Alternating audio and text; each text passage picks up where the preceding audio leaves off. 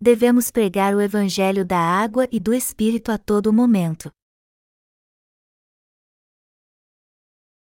Marcos 2, 1, 12 Dias depois, entrou Jesus de novo em Cafarnaum, e logo correu que ele estava em casa. Muitos afluíram para ali, tantos que nem mesmo junto à porta eles achavam lugar, e anunciava-lhes a palavra. Alguns foram ter com ele, conduzindo um paralítico, levado por quatro homens. E, não podendo aproximar-se dele, por causa da multidão, descobriram o eirado no ponto correspondente ao em que ele estava e, fazendo uma abertura, baixaram o leito em que jazia o doente. Vendo-lhes a fé, Jesus disse ao paralítico: Filho, os teus pecados estão perdoados. Mas alguns dos escribas estavam assentados ali e arrazoavam em seu coração: Por que fala ele deste modo? Isto é blasfêmia. Quem pode perdoar pecados, senão um, que é Deus? E Jesus, percebendo logo por seu espírito que eles assim arrazoavam, disse-lhes: Por que arrazoais sobre estas coisas em vosso coração? Qual é mais fácil? Dizer ao paralítico: Estão perdoados os teus pecados, ou dizer: Levanta-te, toma o teu leito e anda? Ora, para que saibais que o Filho do Homem tem sobre a terra autoridade para perdoar pecados, disse ao paralítico: Eu te mando, levanta-te, toma o teu leito e vai para a tua casa. Então, ele se levantou e, no mesmo instante, tomando o leito, retirou-se à vista de todos, a ponto de se admirarem todos e darem glória a Deus, dizendo: Jamais vimos coisa assim.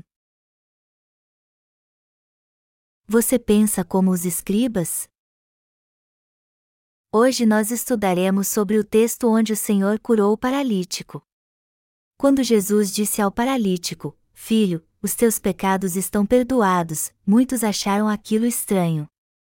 E quando ele disse ao paralítico: Toma o teu leito e anda, o paralítico pegou a cama que costumava usar até então e se foi. Isso impressionou várias pessoas. Dessa forma, muitos viram as justas obras que Jesus fez nessa terra. Essas pessoas diziam que nunca tinham visto uma coisa assim antes em sua vida e deram glória a Deus. Queridos irmãos, hoje nós estamos pregando o mesmo evangelho espiritual da salvação que aquele. Nós estamos pregando com afinco o evangelho da água e do espírito em todo o mundo. É óbvio que estamos esgotados por pregar esse evangelho com tanta dedicação. Minha visão também está falhando rapidamente. Quando eu tiro meus óculos, mal posso enxergar as letras menores. Agora mesmo estamos pregando o Evangelho da água e do Espírito no mundo todo. Nós estamos fazendo isso juntos, e eu acho que essa pregação do Evangelho realmente começa agora. Esse Evangelho foi transmitido no tempo da Igreja primitiva, mas eu acho que a pregação do Evangelho da água e do Espírito realmente começa a partir de agora, a Bíblia sempre diz que Deus nos dará a chuva temporã em serodia, Tiago 5 horas e 7 minutos, Jeremias 5 horas e 24 minutos, Joel 2 horas e 23 minutos, para seu tempo dar o precioso fruto. Por isso podemos dizer que agora é o tempo da chuva serodia, enquanto o tempo de reavivamento da igreja primitiva que está escrito no livro de Atos pode ser chamado como a chuva temporã do Espírito Santo. No tempo da Igreja primitiva, os apóstolos e os discípulos de Jesus Cristo se dedicaram a pregar o Evangelho da água e do Espírito. E por que isso aconteceu? Porque Jesus ensinou seus discípulos a pregá-lo por todo o mundo. Jesus Cristo é o Deus que criou o cristianismo. Jesus o Salvador, terminou a obra da nossa salvação através do Evangelho da água e do Espírito e voltou para o céu. E ele fez seus discípulos pregarem o Evangelho da água e do Espírito em todo o mundo. Quando lemos sobre a história do cristianismo, vemos o imperador Constantino unindo o leste e o oeste de Roma. Dizem que antes de o imperador vencer a batalha pelo trono, ele viu uma cruz em sonho. A voz do sonho dizia para entrar em batalha com uma cruz no alto da bandeira. Então, seus exércitos puseram a bandeira com uma cruz à frente quando foram à guerra e assim eles saíram vitoriosos. E não muito tempo depois, o Império Romano estabeleceu o cristianismo como a religião oficial. Por isso o cristianismo se tornou a religião oficial do Império.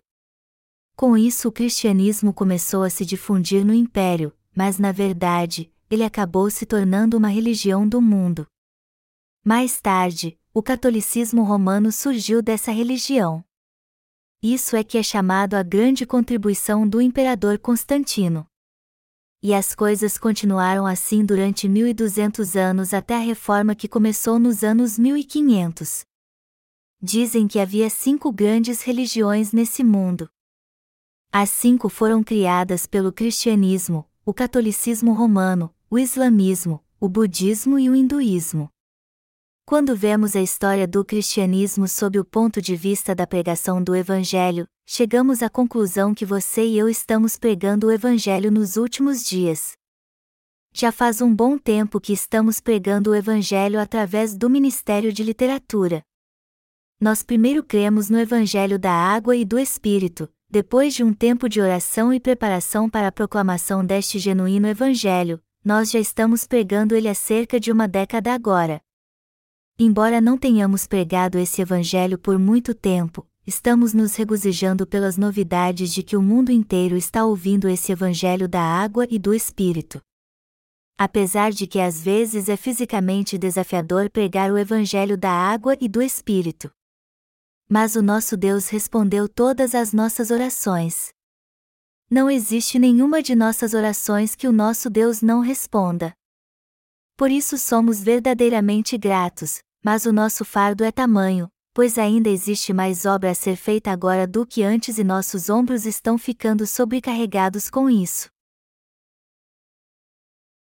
Alguns pensam que Jesus era insolente. Quando lemos o texto de hoje, vemos Jesus dizendo: Filho, os teus pecados estão perdoados. Quando ele disse isso, as pessoas acharam estranho ou suspeito. Melhor dizendo, elas pensaram: como ele tem autoridade para perdoar os pecados do ser humano? Para elas, Jesus parecia ser bem orgulhoso e arrogante. Se Jesus primeiro tivesse curado a enfermidade do homem, eles teriam pensado que ele tinha uma grande habilidade e pensariam onde ele a havia obtido. Mas Jesus disse: Filho, os teus pecados estão perdoados, e as pessoas acharam aquilo um absurdo. E elas provavelmente pensaram que ele era um homem perigoso porque não estava apenas proclamando seu perdão, mas também estava dizendo ser o Filho de Deus. Mas quando Jesus declarou: Eu te mando, levanta-te, toma o teu leito e vai para a tua casa, o paralítico levantou-se rapidamente, pegou a cama onde estava deitado e saiu andando. Existem cristãos hoje em dia que se preocupam com a mesma coisa. A maior parte dos cristãos de hoje não sabe que Jesus tem autoridade para conceder a remissão de pecados através do Evangelho da água e do Espírito. Eles só pensam em Jesus como aquele que cura enfermidades, assim como ele curou o paralítico. Existem muitos que creem em Jesus dessa forma. E fazem isso apesar de Jesus ter dito nessa passagem: Filho, os teus pecados estão perdoados. Porém, o texto bíblico deste capítulo revela que Jesus Cristo está fazendo a obra da remissão de pecados para todo pecador através do Evangelho da água e do Espírito por intermédio de seus servos. Jesus disse que a autoridade de perdoar pecados também foi dada aos seus discípulos. Ele disse claramente que seus discípulos teriam autoridade para perdoar pecados. Nós sabemos isso porque Jesus disse em João 20 horas e 23 minutos: se de alguns perdoardes os pecados, são-lhes perdoados, se lhes retiverdes, são retidos. Jesus deu essa autoridade para você e para mim que cremos no Evangelho da água e do Espírito. Mas hoje, o que falam sobre isso aqueles que dizem crer em Jesus como seu Salvador? Eles acham que é normal Jesus ter autoridade para perdoar o pecado das pessoas. Mas eles não sabem que os discípulos de Jesus também podem perdoar os pecados através do Evangelho da água e do Espírito. Por isso, ele creem em Jesus, mas não receberam a remissão de pecados em seu coração. Embora não tenham recebido a remissão dos seus pecados, eles creem que Jesus é alguém que cura todas as suas enfermidades. E eles sabem que Jesus é aquele que expulsa demônios e dá bênçãos físicas.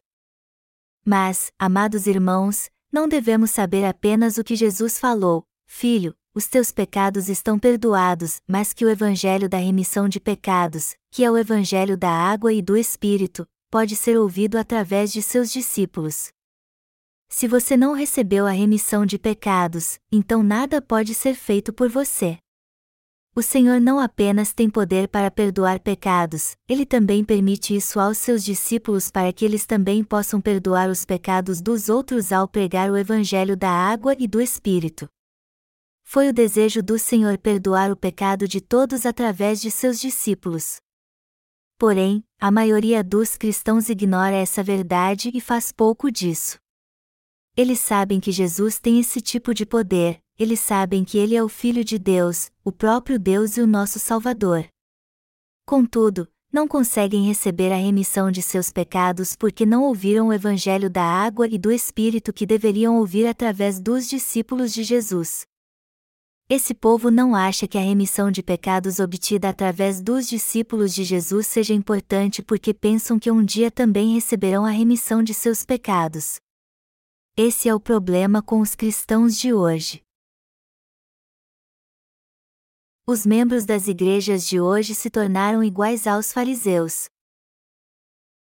Os cristãos de hoje dizem: Tu é o Cristo, o Filho do Deus vivo, mas não receberam a remissão de seus pecados porque não ouviram ainda o Evangelho da água e do Espírito. Por isso, o cristianismo de hoje se tornou uma das religiões do mundo. Como disse antes, a proclamação do Evangelho da Água e do Espírito será difundida em larga escala daqui em diante, embora antes tenha havido um grande avivamento do verdadeiro Evangelho no tempo da Igreja primitiva. Como o século XXI está surgindo agora, nós que cremos no Evangelho da Água e do Espírito pregaremos. Já que é hoje que estamos pregando esse Evangelho, esse é o tempo em que este Evangelho começará a ser pregado novamente. O Senhor disse aos seus servos que daria a chuva temporã e serodia nessa estação. Para a igreja primitiva, ele deu a chuva temporã do Espírito Santo. Através dos apóstolos e dos servos de Deus, ele iniciou um avivamento do Evangelho para responder suas orações. Espiritualmente, nós podemos dizer que agora é o tempo da chuva serodia. Os verdadeiros evangelistas proclamam as boas novas da salvação nesses últimos dias. Pela última vez, o Senhor dá aos crentes do Evangelho da Água e do Espírito a oportunidade de pregar esse Evangelho por todo o mundo. É a nós que o Senhor dá essas bênçãos, aos que creem no Evangelho da Água e do Espírito. Como disse antes, através da proclamação do Evangelho que nós, seus discípulos de hoje, estamos assumindo, o mundo todo pode agora ouvir esse genuíno Evangelho. O Evangelho da água e do Espírito foi pregado um pouco no tempo da igreja primitiva, mas por causa da dura perseguição, foi difícil esse verdadeiro Evangelho ser pregado ou até crido. Por isso o Evangelho da água e do Espírito não foi pregado por todo o mundo naquele tempo. Por outro lado, conforme o passar do tempo, o Evangelho da água e do Espírito foi mudado e distorcido. Mas agora esse Evangelho da água e do Espírito está sendo pregado por todo o mundo. Esse agora é o tempo em que estamos pregando esse genuíno Evangelho e essa é a época da chuva ser o dia onde ele será proclamado a todo o mundo. Porém, até hoje muitos membros de igreja ainda não entendem a palavra de Jesus que diz: Filho, os teus pecados estão perdoados, no Evangelho da água e do Espírito com o qual ele apagou todos os seus pecados. Eles não conseguem crer nesse verdadeiro Evangelho porque não sabem que Jesus apagou todos os seus pecados através da verdade do Evangelho da água e do Espírito. Jesus remiu todos os pecados dos que creem no Evangelho da água e do Espírito através dos pregadores deste Evangelho, a saber, nós que confiamos em Sua justiça. Mas a maioria deles ainda não sabe deste fato. Então, é possível dizer que o verdadeiro cristianismo está apenas começando nesse século XXI. Nós estamos proclamando esse Evangelho da água e do Espírito.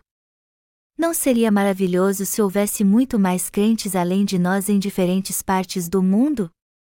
Então não nos sentiríamos sozinhos.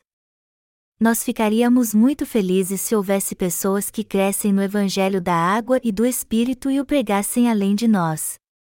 Porém, ainda não encontramos ninguém mais além de nós.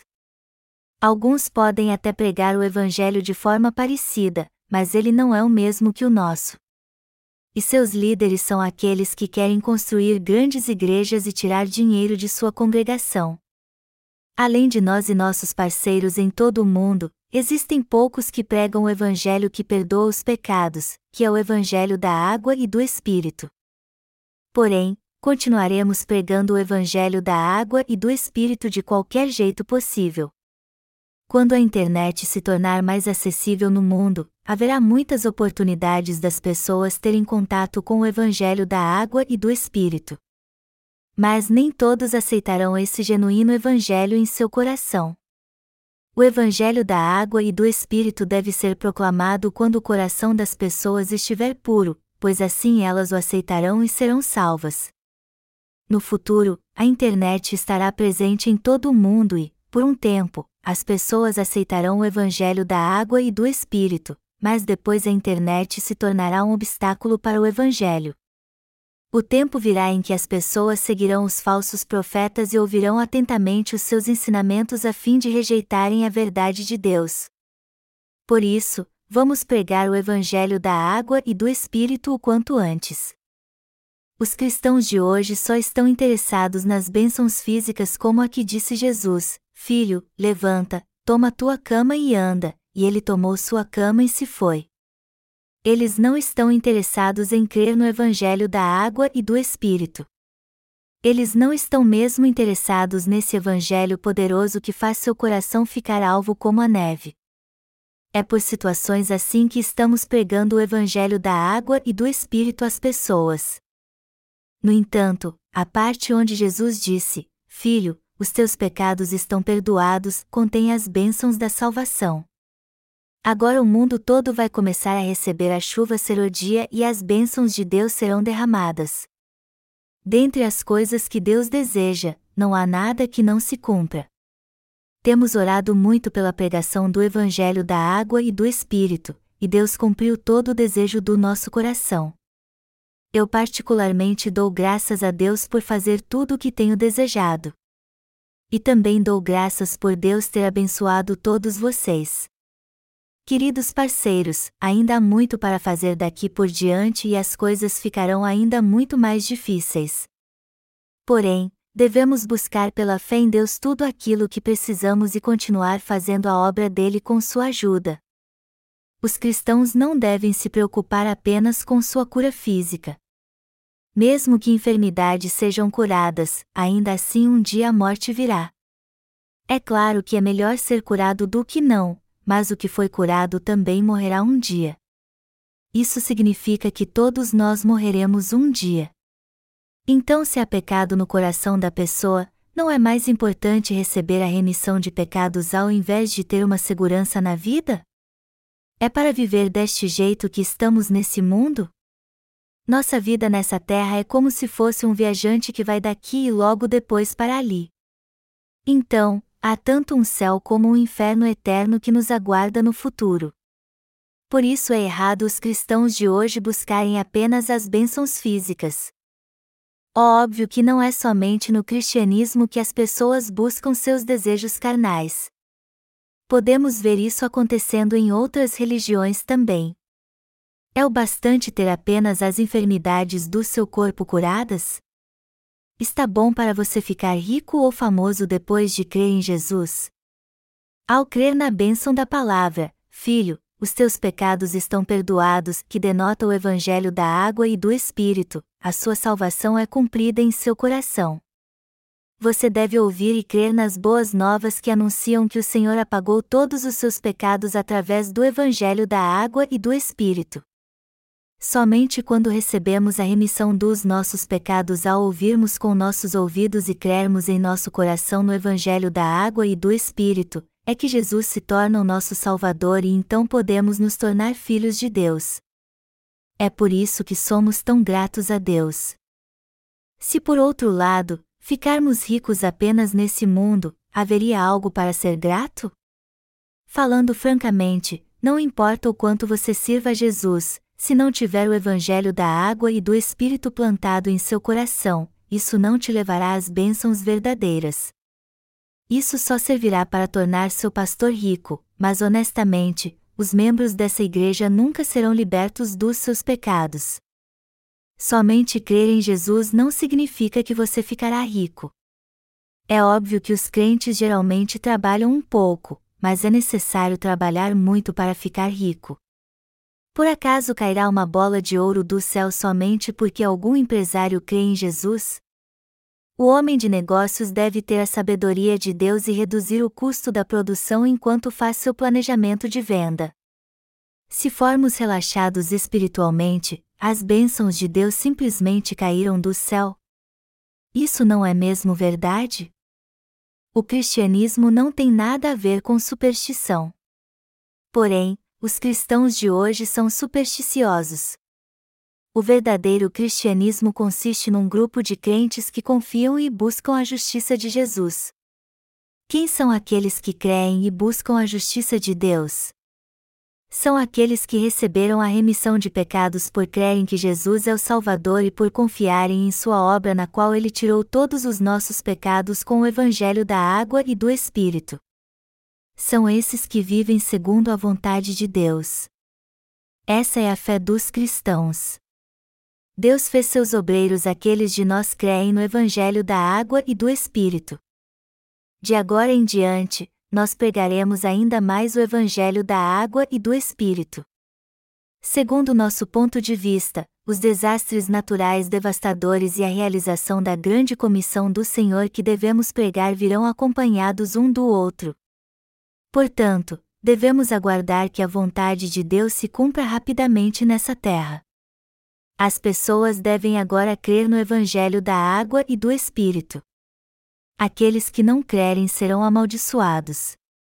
Você também deve saber que o Evangelho da água e do Espírito é a sua salvação, e se não crer nele você certamente será amaldiçoado. Mas, se crer, você será abençoado nós somos os representantes de Deus. Assim como o secretário-geral das Nações Unidas Ban Ki-moon representa o povo do mundo todo e trabalha para as Nações Unidas, nós representamos a justiça de Jesus Cristo e fazemos a obra espiritual no mundo inteiro. Então vamos fazer as pessoas crerem no Evangelho da água e do Espírito que estamos pregando. Se trabalharmos assim, os pastores de nosso país poderão fazer a obra em todo o mundo e poderemos treinar nossos parceiros estrangeiros para que eles possam proclamar o Evangelho da água e do Espírito ao seu povo. E através deles, a vontade de Deus também poderá se cumprir.